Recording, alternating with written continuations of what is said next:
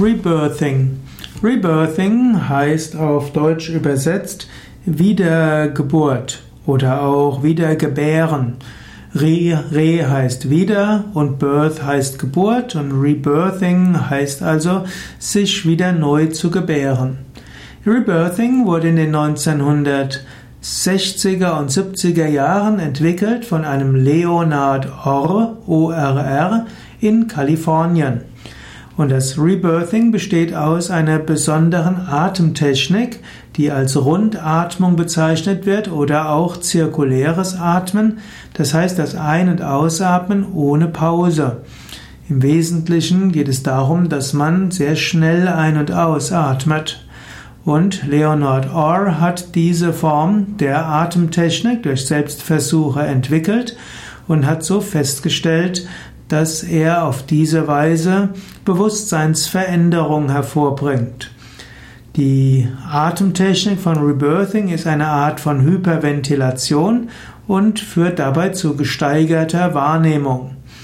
Die Rebirthing so hilft dann, dass man zu Zugang bekommt zu vergangenen Erinnerungen.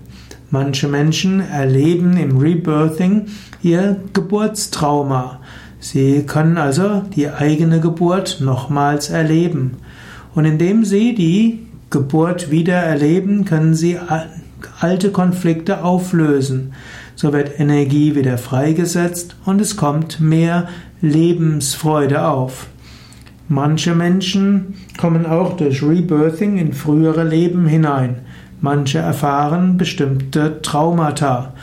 Manche Menschen erfahren einfach nur Inhalte des Unterbewussten. Im Rebirthing können also Gefühle und Erfahrungen bewusst gemacht werden.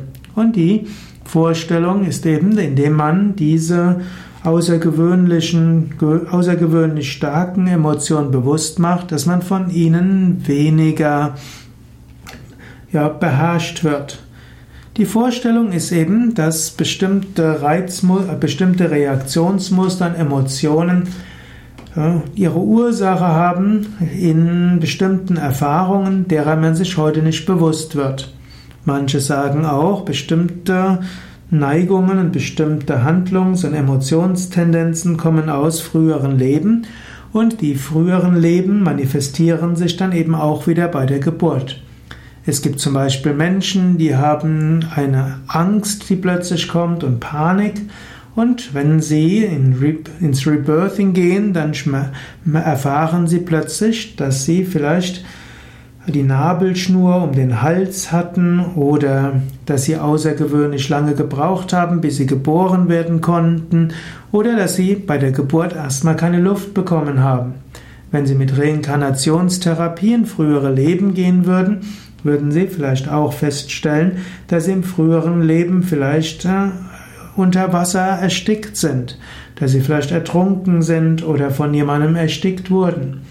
Und indem man sich bewusst macht, dass diese Urangst und dieses auch emotionale Ersticken von schon öfters gewesen ist, kann man lernen, davon nicht mehr so sich beherrschen zu lassen.